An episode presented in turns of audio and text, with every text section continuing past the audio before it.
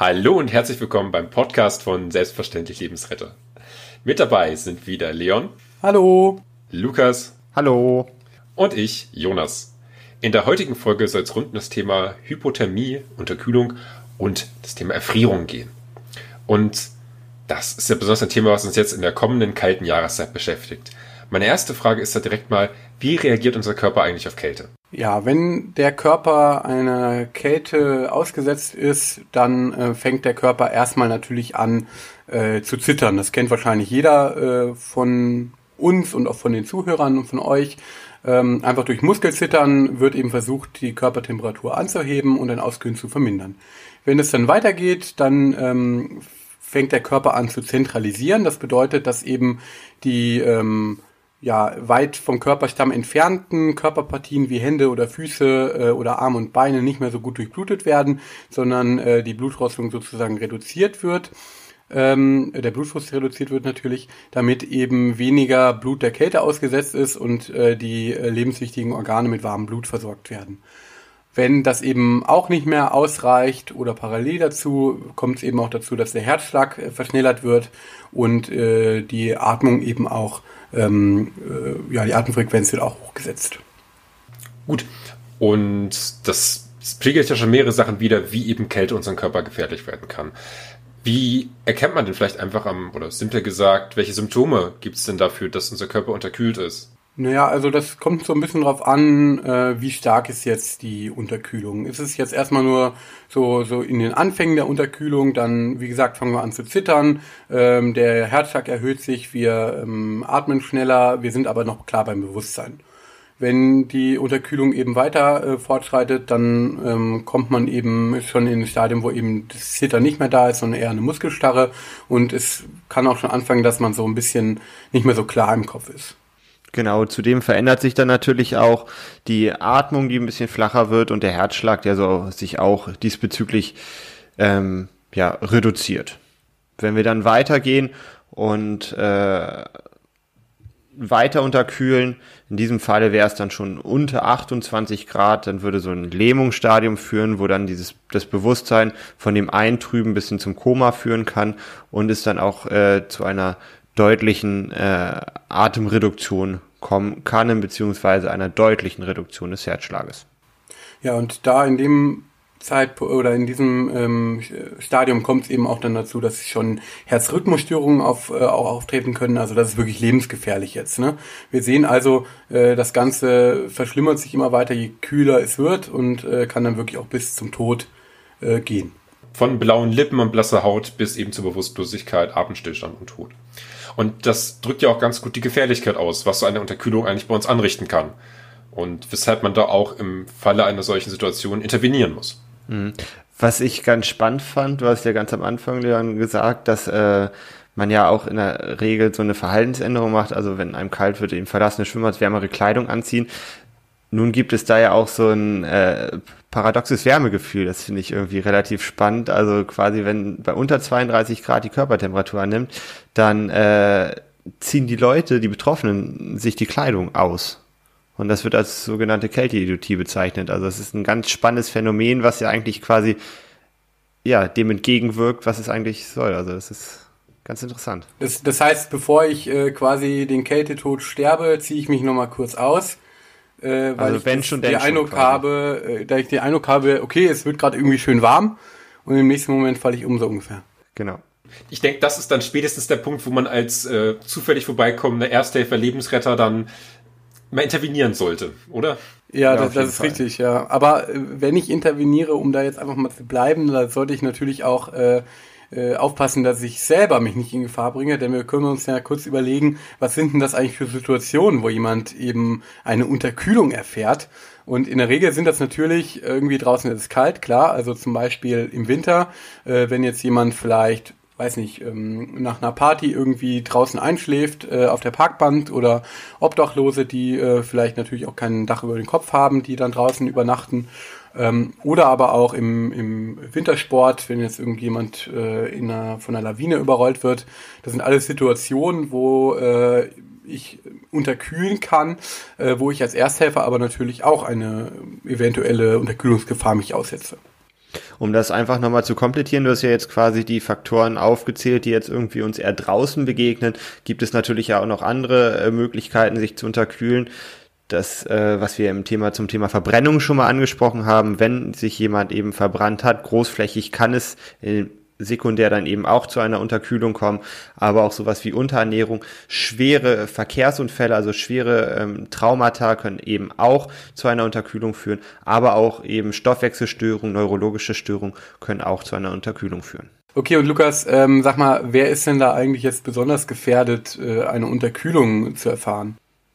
Genau, einmal kann man das so ein bisschen anhand des Alters festmachen. Das sind natürlich die älteren Leute, äh, die der Gefahr der Unterkühlung ausgesetzt sind, aber auch eben Kinder.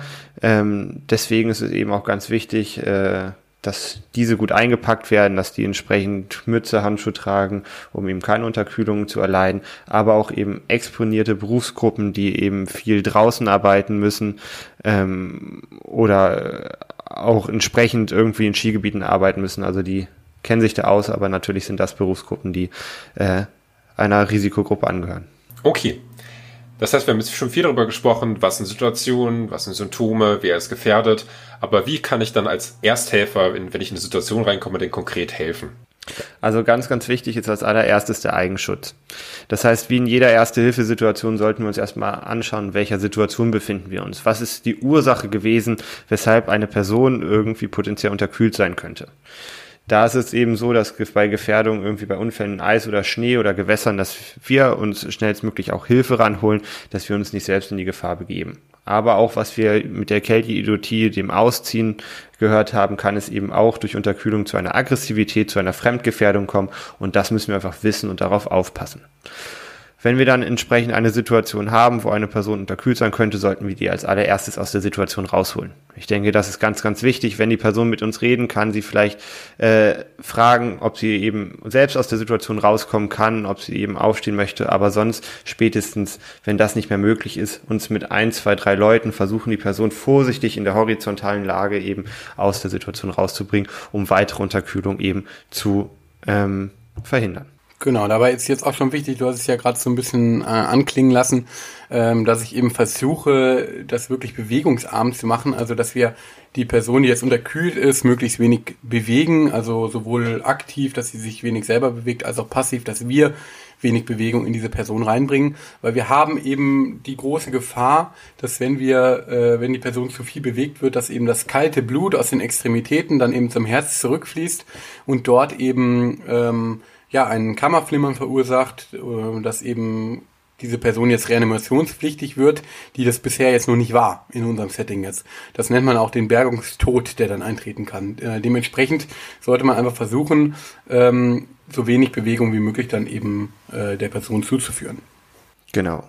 Dann ist natürlich ganz wichtig, wenn wir so eine Person finden, dass wir erstmal die Vitalzeichen prüfen. Dabei ganz wichtig wieder, was haben wir da? Bewusstsein, Atmung und Kreislauf. Das heißt, wir gucken uns die Person an, sprechen mit der Person und prüfen so das Bewusstsein. Anschließend ist die Atmung ganz, ganz wichtig, um natürlich weitere Maßnahmen dann natürlich zu entscheiden. Ist die Person bei Bewusstsein, ganz normal erstmal mit der psychischen Betreuung anfangen.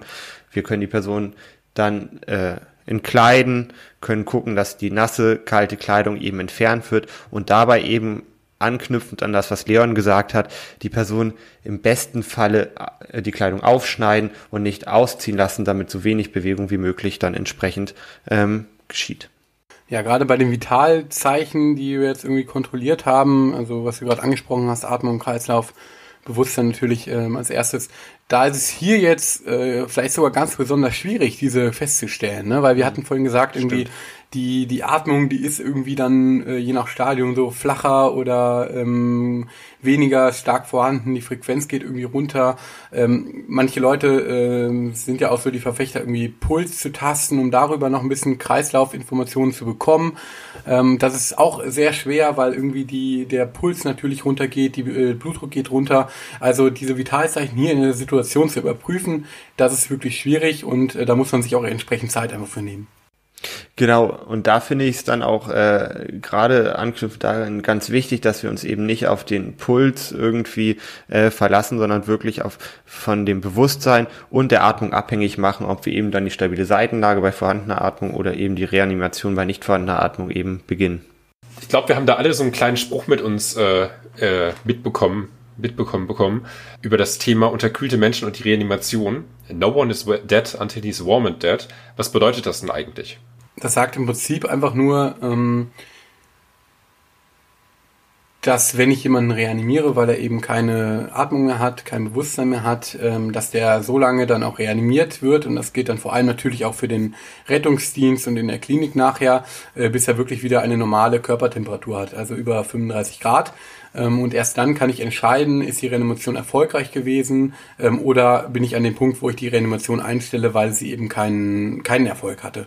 Ja. Äh, hinter ich finde, da kann man einfach nochmal ganz gut zu diesem Punkt aufgreifen, dass pro Grad, den die Körperkerntemperatur heruntergesetzt wird, ja um ein deutliches die äh, Stoffwechselaktivität heruntergefahren wird und auch der Sauerstoffverbrauch, so dass wir quasi mit einer Temperatur von unter 24 Grad meinetwegen, die als Scheintodstadium gesehen wird, wo wir minimalste Vitalzeichen noch haben. Und daraufhin dann natürlich irgendwie langsame Herzaktion, Kammerflimmern, Asystolie folgen, ähm, dass da natürlich aber noch äh, ganz viel Potenzial drin ist, weil auch wenn die Person meinetwegen eine halbe Stunde schon im Eis liegt und komplett unterkühlt ist, ähm, ist auch der Sauerstoffverbrauch auf ein minimalstes runtergefahren, sodass die Chance, diese Person mit einer Reanimation und der Aufwärmen entsprechend äh, wiederzubekommen und äh, einen Kreislauf zu erlangen, dass die Chance da relativ gut stehen. Ja, man hört ja auch immer diese Fälle, dass man irgendwie ein Kind oder eine Person irgendwie im Eis gefangen war, in ganz, ganz kalten Fluss gefallen ist und dass man die trotzdem noch ähm, mit äh, retten konnte, wiederbeleben konnte und sie mit sehr, sehr geringen neurologischen Schäden sozusagen da rauskommen. Also es sind immer wieder erstaunliche Geschichten, die da passieren können. Und es gibt auch manche Prozeduren, wo man sich das sogar in der Klinik, im medizinischen Alltag mehr oder weniger auch zum Gebrauch macht. Lukas, du kannst da auf, uns auch was zu berichten.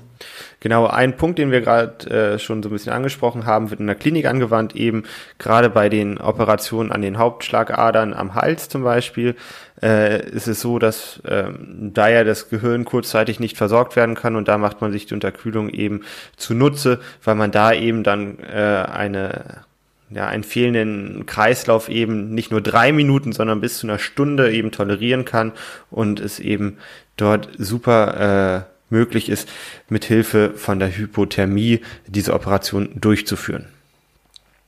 Andererseits ist es natürlich, um das noch ganz kurz zu komplettieren, äh, immer wieder ein Thema, gerade nach Reanimation, dass man dort kurzzeitig die Person eben auf bis zu 32 Grad runterkühlt für ein paar Stunden oder ein paar mehrere Stunden, äh, um dort eben das neurologische Outcome, eben ja die Schäden nach einer Reanimation zu reduzieren.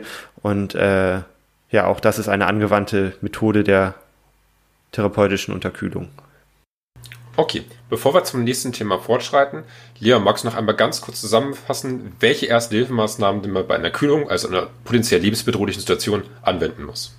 Also als allererstes steht der Eigenschutz. Ähm, ich äh, sollte jemanden, der im Eis eingebrochen ist, äh, nicht retten, wenn ich selber auch äh, natürlich jetzt im Eis einbreche, ohne professionelle Hilfe. Also passt auf euch auf. Dann sollten wir natürlich die Vitalzeichen überprüfen, nachdem wir eben die Person auch in eine Umgebung gebracht haben, wo sie nicht weiter auskühlt und ähm, dann eben entscheiden, muss die Person reanimiert werden oder lege ich sie zum Beispiel in die stabilen Seitenlage oder ist sie vielleicht bei Bewusstsein und ich kann mit ihr weiterhin sprechen. Dann sollte man die äh, weitere Auskühlung vermeiden oder verhindern, indem wir den Wärmeerhalt ähm, beachten mit Wolldecken oder mit einer Rettungsdecke zum Beispiel und sollten darauf achten, so wenig äh, wie möglich Bewegung da reinzubringen, also keine aktive oder passive Bewegung und können bei einer bewusstseinsklaren Person eben gegebenenfalls warme Getränke verabreichen äh, oder zu trinken geben. Aber, und das haben wir bisher glaube ich noch nicht gesagt, keinen Alkohol, ähm, denn dieser führt eher dazu, dass die Auskühlung weiter vorangetrieben wird, weil der Alkohol zu einer ähm, Erweiterung der Gefäße in der Haut führt. Okay. Ich finde, an dieser Stelle ist es genau der richtige Zeitpunkt, um mal unsere alte Rubrik 50 Sekunden über zurückzubringen. Und da habe ich mir für euch dieses Mal die kleine Frage überlegt, ähm, was ist für dich das Schönste oder was ist für euch das Schönste an der kalten Jahreszeit? Also ich freue mich eigentlich jedes Mal über diese vorweihnachtliche Zeit, äh, diese besinnliche Stimmung in den Städten und äh, die Weihnachtsmärkte. Natürlich muss ich dieses Jahr äh, deutlich Abstriche machen, was das angeht. Aber ich denke, äh, diese besinnliche Zeit kann ich trotzdem genießen. Also für mich ist der Wintersport eigentlich das äh, Tollste an dieser Jahreszeit, egal ob das jetzt Skifahren ist, Alpin oder umweltfreundlicher natürlich Skitouren laufen ähm, oder auch Langlauf, äh, Schlittschuhfahren, Rodeln, äh, macht eigentlich alles unglaublich viel Spaß und äh, ja, das mag ich am liebsten. Ja, gerade wenn wir beim Thema Wintersport sind, kann es ja durchaus, kann ja durchaus eine Verletzungsrisiko auch auftreten, nämlich die Erfrierung. Lukas, was ist denn eine Erfrierung überhaupt? Genau, zu einer Erfrierung kommt es dann, wenn es im Gewebe unter 0 Grad kommt. Also so wie wir es ja auch äh, kennen, dass äh, Wasser gefrieren kann, können auch im Gewebe, kann es dort zur Bildung von Eiskristallen kommen, die dann eben zu Zellschäden führen kann. Häufiger kommt es vor, wenn wir uns länger draußen aufhalten oder eben direkten Kontakt mit kalten Flüssigkeiten oder Metallen haben. Was bei uns in Deutschland eher der Fall ist, äh, im beruflichen Setting eben ein Arbeitsunfall, wenn man da irgendwie mit flüssigem Stickstoff zum Beispiel zu tun hat oder ähm, entsprechend mit Metallen, Chemikalien zu tun hat. Das sind eher hier so die ähm, Situationen, wo wir in Deutschland von Erfrierung sprechen. In anderen Ländern kommt es dann eher zum Beispiel bei Lawinenunglücken beim Wintersport vor, wo die Leute längere Zeit von Schnee bedeckt sind und da sind es dann gerade die ähm, Finger, Zehen, Nase und sowas, die dann quasi anfällig sind für Erfrierung. Genau, eine Erfrierung erkennt man jetzt klinisch eben daran, dass irgendwie so eine Rötung, Schwellung äh, vorliegt. Es tut natürlich auch weh. Also es ist tatsächlich relativ ähnlich wie eine Verbrennung erstmal äh, vom klinischen Bild. Ähm, Wenn es schwerere Erfrierungen sind, dann kann es eben auch zu Blasenbildungen kommen und ähm, bei schwersten Erfrierungen auch letztendlich zu Nekrosen, also dass das Gewebe wirklich blau, bläulich, schwarzig verfärbt und eben abstirbt. All, all das können wir ja, kennen wir auch noch von den Verbrennungen. Ähm, genau. Wichtig dabei ist, wenn wir jetzt so jemanden finden, der irgendwie solche Zeichen zeigt, einerseits muss man immer an die begleitende Unterkühlung natürlich denken. Ja, also gerade wenn es jetzt jemand war, der vielleicht wirklich ein Lawinenunglück äh, hat, dann ist natürlich nicht nur die Hand im Schnee äh, vielleicht ähm, erfroren, sondern die gesamte Körper hat vielleicht eine Unterkühlung und da müssen wir natürlich äh, diese ja, generalisierte ähm, Kälteschaden sozusagen äh, müssen wir auch behandeln oder unsere Maßnahmen durchführen. Und für eben die Erfrierungsstelle an der Hand, da ist eben auch wichtig, jetzt nicht aktiv wieder zu erwärmen, sondern eher so einen sterilen, lockeren, trockenen Verband eben anzulegen, vielleicht das Ganze ein bisschen abzupolstern, damit es auch weniger wehtut und dann eben dafür zu sorgen, dass diese Person schnellstmöglich dann eben auch äh, mit dem Rettungsdienst ins Krankenhaus gebracht wird zum Thema aktiver Werbung ist mir gerade noch das gute Beispiel eingefallen. Ich glaube, jeder kennt es, wenn man mal im Winter draußen war und an, vergessen hat, Handschuhe anzuziehen und dann in die Wohnung reingeht, sich natürlich die Hände wäscht und dann das Wasser voll warm war und dieses warme Wasser mhm. auf die kalten Finger draufknallt. Das oh. tut höllisch weh. Ja, es, ja. Ist, es ist, ich kann mir gerade weniger, also das ist wirklich eine der schmerzhaftesten Sachen, die ich im Alltag habe. Ich glaube, das ja. will man keinem antun, wo wirklich die Finger schon nicht nur rot sind, sondern halt schon bläulich geworden sind. Also ich glaube, das kann sich jeder gut vorstellen darunter. Ja, und das ist auch so eigentlich der Grund, ähm, warum wir sagen, in der ersten Hilfe keine Wiedererwärmung, weil einerseits natürlich das unheimlich weh tut, wie du gerade beschrieben hast. hast. In der Klinik haben wir natürlich die Maßnahme, da eine vernünftige Schmerzstillung quasi zu be betreiben über Medikamente. Ähm, und es ist tatsächlich eben sehr schädlich auch für das Gewebe, wenn es ähm, sehr kalt ist, dann wieder erwärmt wird und dann vielleicht beim Transport in die Klinik wieder abkühlt. Also diese Schwankungen, die sind äh, sehr schädlich. Ein Punkt, den ich in diesem Zusammenhang nochmal ganz kurz ansprechen möchte, wenn wir sagen, dass gleichzeitig eben die Unterkühlung, die Erfrierung vorliegen, dass in dieser Situation die Unterkühlung natürlich im Vordergrund steht, da diese wiederum, was wir am Anfang besprochen haben, zu einer lebensbedrohlichen Situation führen kann, hingegen die Erfrierung eines Fingers oder so seltenst in diesem Fall zu einer lebensbedrohlichen Situation äh, außerhalb der Klinik führen kann. Okay. Am besten ist natürlich, wenn diese Situationen, egal ob Erfrierung oder Unterkühlung, gar nicht erst entstehen. Also was sollte man jedem mitgeben? Wie kann man sich vor einer solchen, ja, vor so einem solchen gefährlichen Krankheitsbild schützen? Ja, ich meine, ich denke, das Allerwichtigste ist, dass man sich eben angemessen anzieht. Das heißt, wenn ich entsprechend rausgehe und äh, draußen Minusgrade sind, dass ich mir entsprechend Mütze, Handschuh, Schal anziehe, dicke Klamotten und das natürlich aber auch irgendwie gucke, dass das bei meinen entsprechenden Freunden oder Familie, Kindern oder so auch der Fall ist. Also ganz wichtig, angemessene Kleidung für die Jahreszeit. Ja, und gerade wenn wir überlegen, wir hatten ja vorhin das Beispiel auch nach Feiern, wenn Alkohol getrunken wurde, dass sowas schneller mal äh, passiert, dass man eben auch da gegenseitig aufeinander Acht gibt, überlegt, okay, wo ist jetzt vielleicht der Mensch, mit dem ich jetzt gerade feiern war, ähm, dass der eben nicht draußen liegen bleibt und da einschläft, sondern eben mit nach Hause genommen wird und ich mich da eben auch drum kümmere, weil neben der Kleidung eben auch äh, natürlich das sich überhaupt nicht in der Kälte aufhalten auch eine gute präventive Maßnahme ist. Genau, also da wollte ich auch nur sagen, also es sollte ja für jeden von uns eine Selbstverständlichkeit sein, erste Hilfe zu leisten, aber auch eine Selbstverständlichkeit sein, bei den Nächsten, bei den Freunden eben eine gewisse Mitverantwortung zu tragen, dass es auch da nicht zu Unfällen oder eben zu Unterkühlung kommt, wie in diesem Beispiel. Und grundsätzlich ist es eben wichtig, so auf seine Mitmenschen natürlich zu achten. Wir hatten vorhin die Obdachlosen schon mal kurz angesprochen, äh, die natürlich auch eine Risikogruppe sind, sage ich mal, im Winter. Also wenn ich sehe, jemand äh, liegt irgendwie draußen rum, dass ich dann eben entweder entsprechende ähm, Behörden verständige, also ich sag mal äh, Polizei oder eben Rettungsdienst anrufe äh, oder äh, den Kältebus, den es in vielen Gemeinden auch gibt, anrufe, der sich eben darum kümmert, dass Leute, die draußen äh, sich aufhalten bei Kälte, dass die eben an einen warmen Ort kommen, äh, um eben diese Unterkühlung gar nicht erst entstehen zu lassen. Ne, wenn ich natürlich sehe, okay, die Person, die ist vielleicht schon in so einem äh, Unterkühlungszustand, dann äh, natürlich ein Rettungsdienst.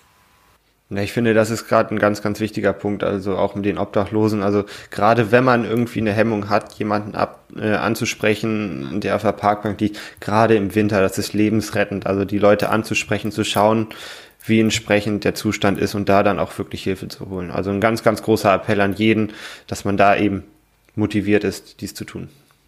Zivilcourage zeigen. Ja, ähm, wir sind schon am Ende der Folge angelangt. Äh, an dieser Stelle würde ich euch ganz gerne nochmal bitten, die wichtigsten Punkte für euch zu wiederholen. Was sollte man sich auf jeden Fall merken und mitnehmen? Also für mich ist wichtig, ähm, gerade eben bei der Unterkühlung dran zu denken, die Leute aus der Situation rauszuholen, ohne sich selber in Gefahr zu bringen und eben dann ähm, bei, äh, also die äh, Bewegung zu minimieren für eine betroffenen Person und gleichzeitig so an den Wärmeerhalt zu denken. Ein weiterer wichtiger Punkt für mich ist dann entsprechend einen schnellen Notruf abzusetzen, um dann eben für die adäquate Versorgung äh, außerhalb von der Situation eben zu sorgen, dass der Patient, die, dem Patienten die beste Therapie in der Klinik zugeführt wird und da dann eben adäquat wieder erwärmt werden kann. Und immer dran denken, no one is dead until he's warm and dead. Und mit diesen schönen Worten verabschieden wir uns aus dieser Folge. Ich hoffe, ihr hattet viel Spaß beim Zuhören und konntet auch was mitnehmen. Vielen Dank an euch beide wieder für den äh, tollen fachlichen Input. Äh, lasst uns gerne ein Abo, ein Like, ein Kommentar äh, da. Wir freuen uns über jede Form der Rückmeldung des Feedbacks. Äh, Teilt euren Freunden mit. Wir sind jetzt wieder da und geben wieder regelmäßig oder veröffentlichen wieder regelmäßig Podcast-Folgen. Würden uns freuen, und wenn Videos ihr auch die natürlich. Mal Videos. Und wenn ihr würden uns freuen, wenn ihr auch die nächsten Male wieder einschaltet. Ähm, bis dahin macht's gut, bleibt warm, gesund und äh, munter. Bis zum nächsten Mal.